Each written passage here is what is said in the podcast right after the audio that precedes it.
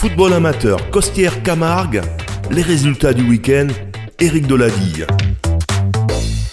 Chères auditrices et chers auditeurs, euh, bonjour, ravi de vous retrouver sur Radio Système pour évoquer avec vous l'actualité des clubs de football amateur de Petite Camargue et de Vonage.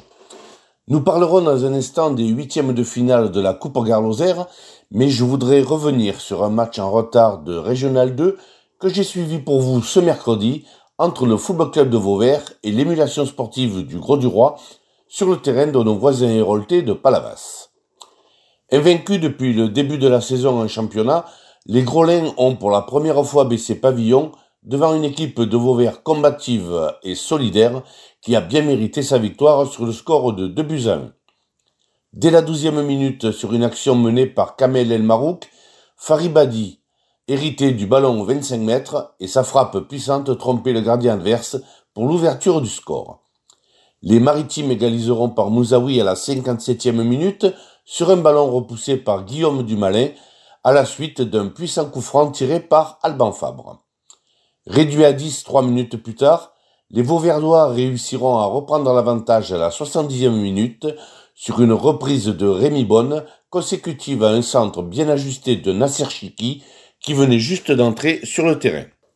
Les Verts parviendront à conserver leur avance grâce notamment à de superbes interventions de leur gardien Guillaume Dumalin, notamment sur une tête de Mehdi Braïk qui prenait la direction de sa lucarne. Grâce à ce beau succès sur le leader, le Football Club de Vauvert revient sur le podium derrière les vaincus du soir et Émargue. En Coupe Garrosière Senior, on jouait les huitièmes de finale. Deux de nos clubs étaient engagés.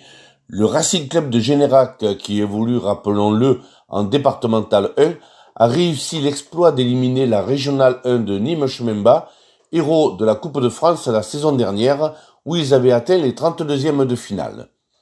Les Racanels auraient pu prendre l'avantage en première période, mais les deux équipes se neutraliseront par la suite.